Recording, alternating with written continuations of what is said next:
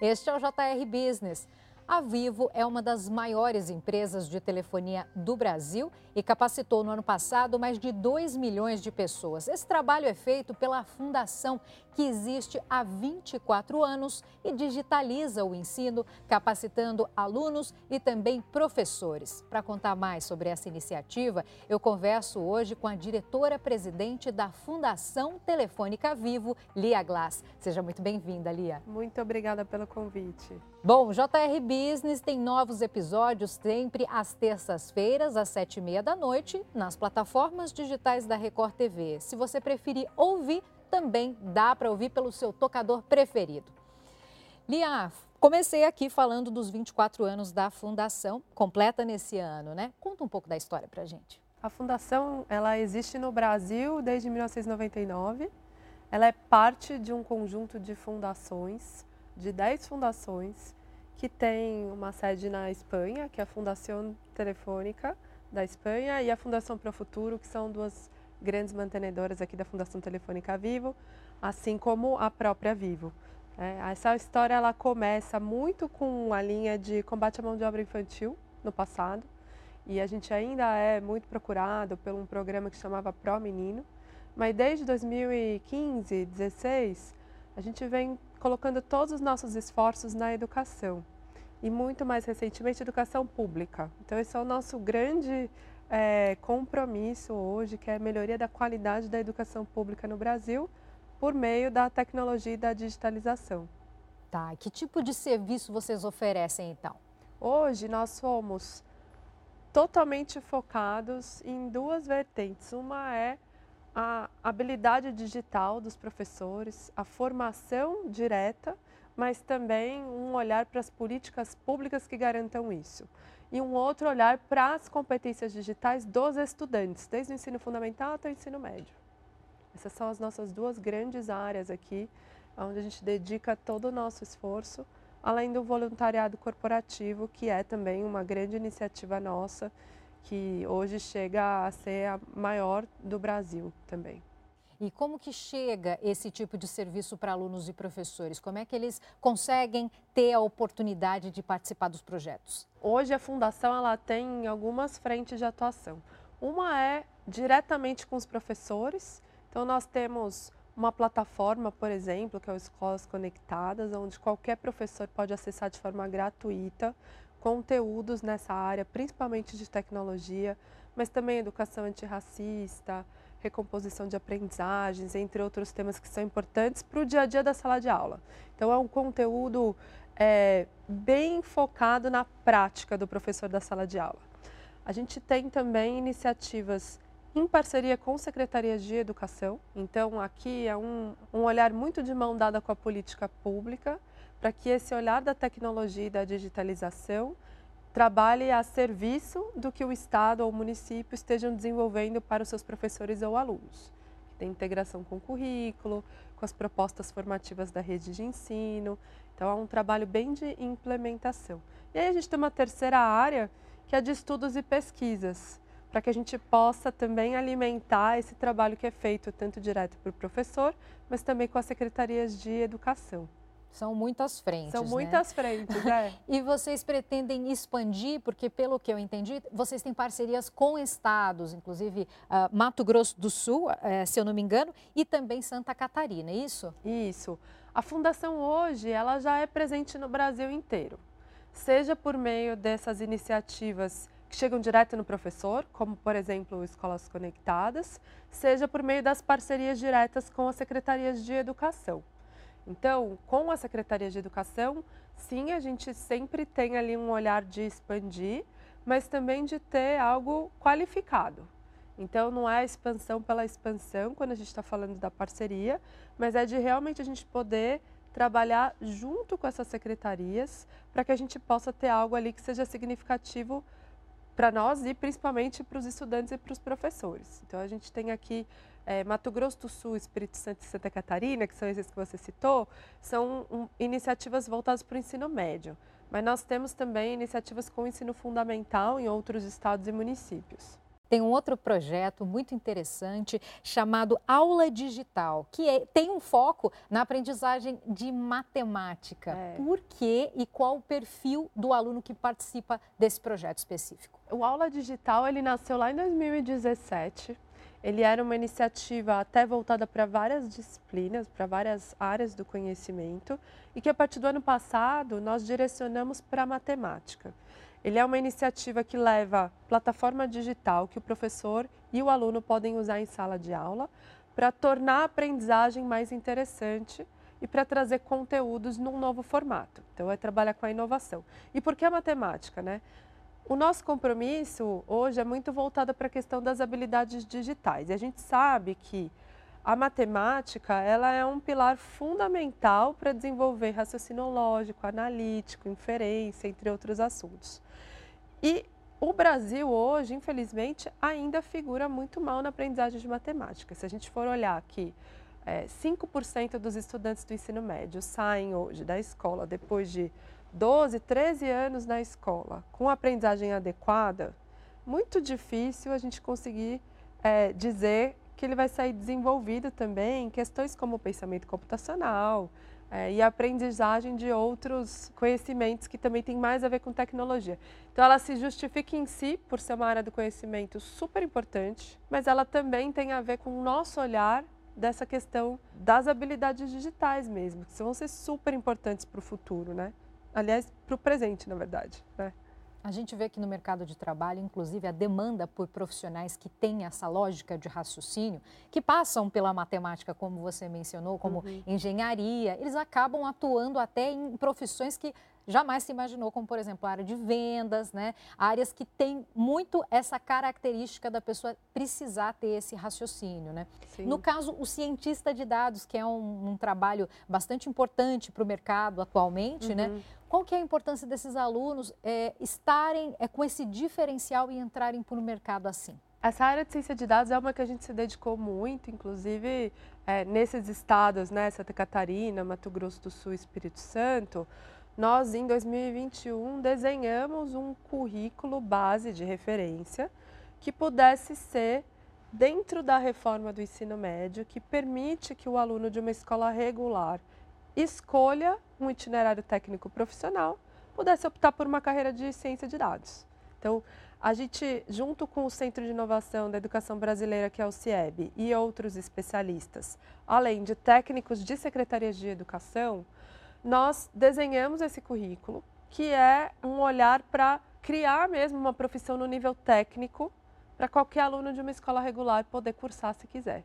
E por que, que isso é importante? Quando a gente olha hoje é, dados, por exemplo, da Brascom é, ou do próprio Fórum Econômico Mundial, a área de tecnologia vem crescendo muito como uma área é, de empregabilidade. E a área de ciência de dados dentro desse, desse leque grande da tecnologia é a que mais cresce. Qual foi o, o racional, né? De que qualquer aluno da rede de ensino deveria ter a oportunidade, se quiser, de optar por essa carreira.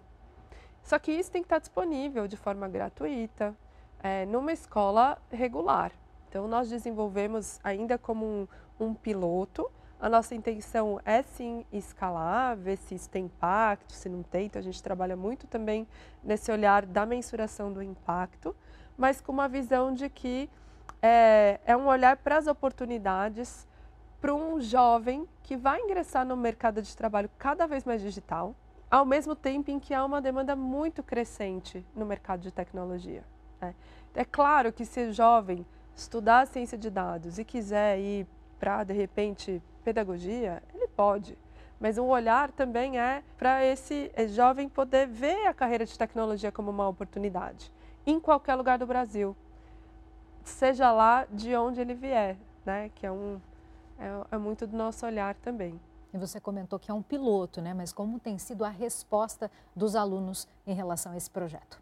No caso do nosso projeto de ciência de dados, é, a resposta tem sido muito positiva. Nós vemos uma taxa de evasão muito baixa. Nós, no ano passado, tínhamos 200 alunos num piloto bem pequeno mesmo. Esse ano a gente já está em mil. Nós tivemos várias escolas com fila de espera para se inscrever, porque o aluno do ensino médio, quando a gente fez as pesquisas iniciais, eles querem olhar para a tecnologia também como uma possibilidade.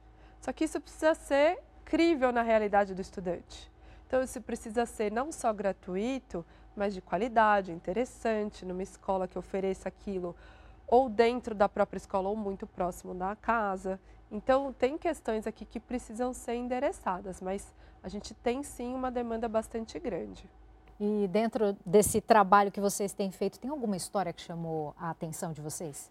Tem muitas histórias. É, eu acho que eu destacaria talvez uma da pandemia. Nós, como eu disse, temos uma plataforma de formação de professores que do dia para a noite, literalmente, assim como os professores foram colocados numa situação onde eles tinham que aprender a lidar com tecnologia, né, sem nunca ter feito isso, nós também tivemos uma demanda que nós nunca tínhamos experimentado. Então, se hoje a gente forma 70 mil professores por ano, nós chegamos na pandemia a quase 200 mil professores.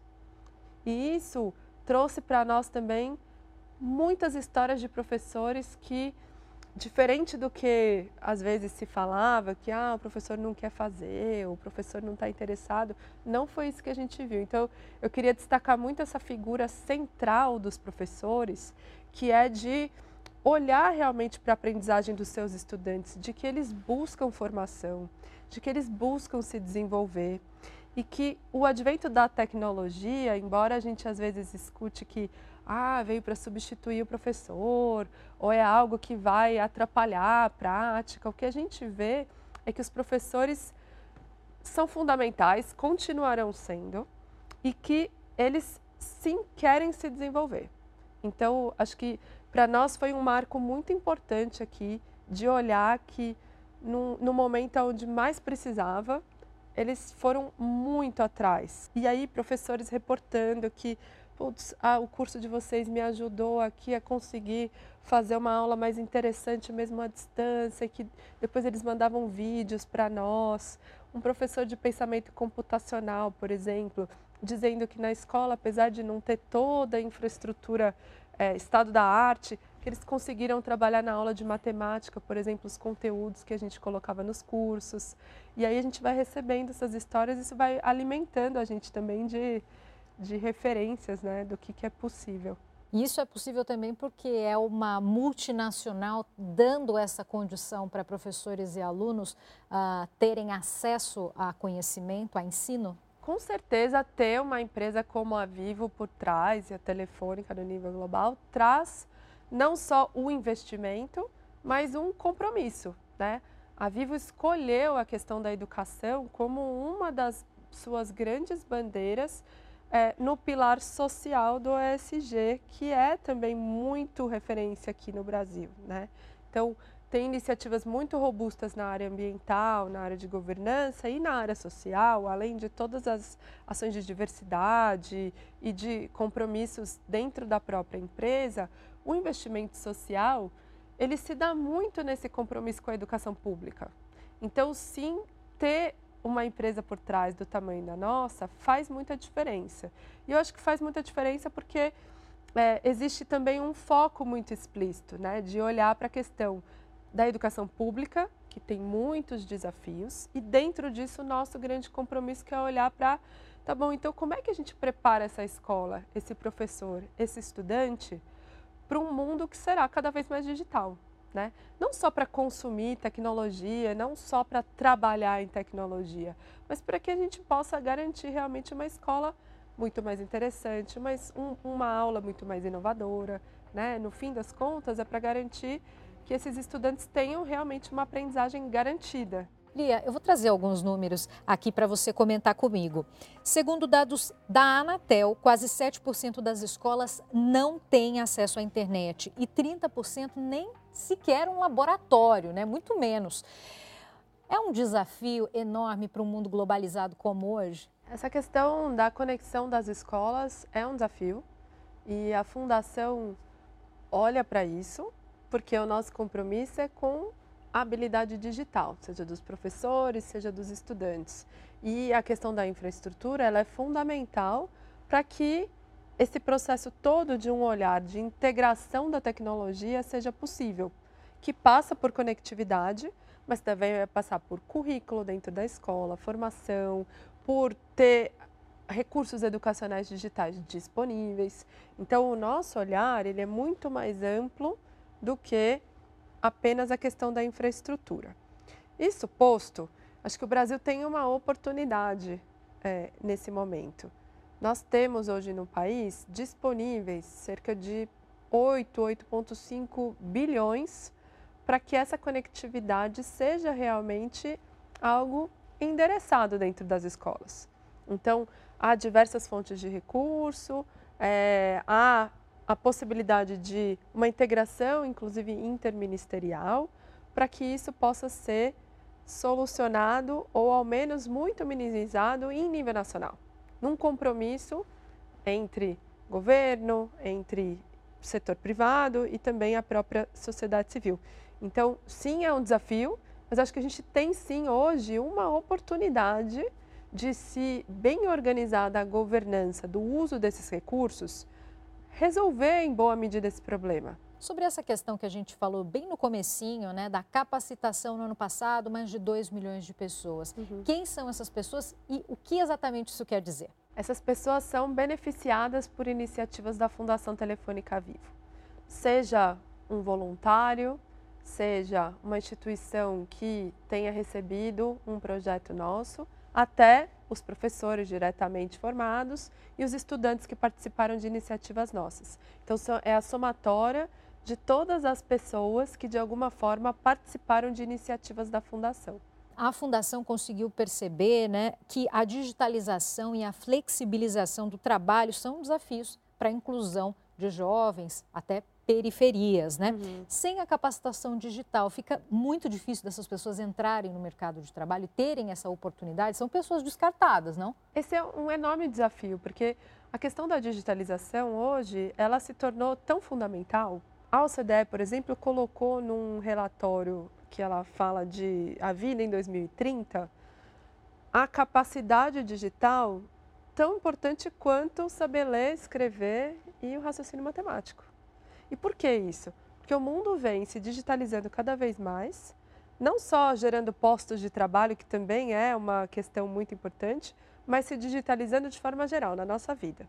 E ao mesmo tempo, a escola muito distante desse universo, né? Não só da questão de infraestrutura, mas isso precisa permear o currículo. Isso precisa fazer parte do dia a dia do estudante tanto para aprender sobre tecnologia e com tecnologia, mas também para ser um cidadão nesse mundo digital. Então, por isso que isso é tão fundamental, né? A gente fala muito na fundação de, claro, formação para o mercado de trabalho na área de tecnologia, como eu disse, das ciências de dados, mas é um olhar mais amplo também. Então, para nós é muito fundamental não é algo mais para a gente falar, ah, isso aqui é para uma escola inovadora do futuro, não. Isso é algo para a gente endereçar hoje, né? Para um menino que vai sair de uma escola e conseguir ingressar no mercado, conseguir é, exercer sua cidadania de um jeito salutar para o jovem, né? Principalmente. Então, é, para nós é realmente uma questão muito fundamental. Falando um pouco sobre carreira, né? A gente aqui no JR Business gosta bastante de falar sobre isso. Uhum. Você sempre foi do setor de educação. Quais foram os desafios que você passou aí na sua carreira? Eu entrei na educação, na verdade, há quase 10 anos, mas eu sempre estive na área de impacto. Então, eu trabalhei em grandes empresas, mas também em instituições sociais no Brasil e fora. E a questão da educação sempre foi algo que me tocou muito e eu sempre tive vontade de trabalhar. Então, em algum momento, eu encontrei é, ali o meu lugar de olhar para a educação pública, principalmente, que é o lugar que eu acho que vai fazer com que o Brasil realmente se desenvolva, é, mas numa integração sempre entre o setor privado, o setor público e a sociedade civil. Eu acredito muito também nessa tríade e, e acho que no, quando eu comecei há 20 anos, isso era algo ainda muito embrionário no Brasil. Né? Esse olhar ele era quase, é, ele era muito pouco profissionalizado. Então, talvez esse tenha sido o maior desafio que eu encontrei, né? Até de contar para as pessoas por que, que eu queria ir para isso, porque eu, eu sempre quis, né? Desde entrar na faculdade, fiz mestrado nessa área. Hoje eu vejo que né, questões como o ESG são muito mais profissionalizadas, o próprio investimento social, a sociedade civil ali num olhar mais para as ONGs, né? E isso há 20, 25 anos era é, algo que era para quem era né, algum sonhador, ativista apenas, né? E eu era também, mas eu achava que isso tinha que ser muito profissional, né? Então, acho que talvez tenha sido o meu maior desafio. Além, claro, de conciliar carreira com maternidade, com toda essa vida, né, que a gente tem que conseguir conciliar. E esse teu desafio atual, né? Você me contou que são sete meses à frente no comando da fundação, né? Como é que é isso de conseguir se dividir é, são sete meses na cadeira aqui de direção da fundação, mais dois anos de fundação. Então eu tive o privilégio de conseguir entrar é, num lugar né, que tinha já um olhar muito forte para a questão da educação pública, numa empresa que já tinha um, um olhar também para a questão da digitalização, e essas duas coisas se casarem dentro da fundação. Eu entrei para liderar a área de educação no começo. E aí hoje esse desafio mais amplo que é de realmente a gente conseguir né, consolidar esse lugar importante aqui da questão da inclusão digital, das competências digitais, nessa discussão toda de educação. Né? A gente participa de movimentos, de, é, de coalizões com outras instituições, somos parte de uma série de iniciativas onde a educação é discutida de forma mais ampla, mas a tecnologia ela ainda tem que é, permear esse espaço de um jeito não só mais intencional, mas que realmente gera um impacto lá na ponta. Então, para mim, esse é realmente o, o, maior desafio. E como é que você enxerga o futuro? Como é que uh, quais seriam os próximos passos da fundação para esse ano até o final do ano? Quais os objetivos de vocês? Esse ano nós temos o objetivo de consolidar essa iniciativa do Ciência de Dados em linha, claro, com né, essa discussão toda sobre ensino médio. Né? É, mas de realmente conseguir é, ter um olhar do impacto que isso pode ter para o estudante. Além disso, nós temos iniciativas muito voltadas para essa questão das habilidades digitais de professores, em parceria com secretarias de educação também. Aqui estou falando de Recife, Mato Grosso, entre outras, que a gente trabalha também muito de mão dada, muito em parceria, e para demonstrar que é possível a gente realmente ter um olhar não só de implementação dos projetos diretos nossos, mas que isso possa ser feito em consonância com a política pública. Acho que esse é o nosso maior desafio, né? E numa, num privilégio, eu acho, né, de início de governos. Governo não só federal, mas os estaduais, com bons secretários de educação. A gente acha que tem realmente um grupo muito grande de secretários comprometidos né, em fazer realmente da educação. É, se antes a saúde na pandemia foi a grande bandeira, a grande discussão, a gente realmente acredita que agora é a vez da educação pública. Então, acho que tem esse, esse desafio, né, que é de realmente a gente conseguir virar essa página aqui e garantir que a gente não só recomponha tudo que foi perdido durante a pandemia, mas que a gente consiga avançar mesmo nessa questão da, da digitalização, da inclusão digital e também desse desenvolvimento das habilidades todas. Liel, agradeço demais pela sua presença obrigada. e pela conversa aqui no JR Business. Eu que agradeço, obrigada. JR Business fica por aqui. Você já sabe que esse é o nosso espaço para conhecer empresas e também falar de histórias de sucesso. Novos episódios estão disponíveis toda semana, de terça-feira, a partir de sete e meia da noite, nas plataformas digitais da Record TV. Você também pode ouvir a gente pelo seu tocador preferido. Eu fico por aqui. Obrigada pela sua companhia. Até a próxima. Tchau.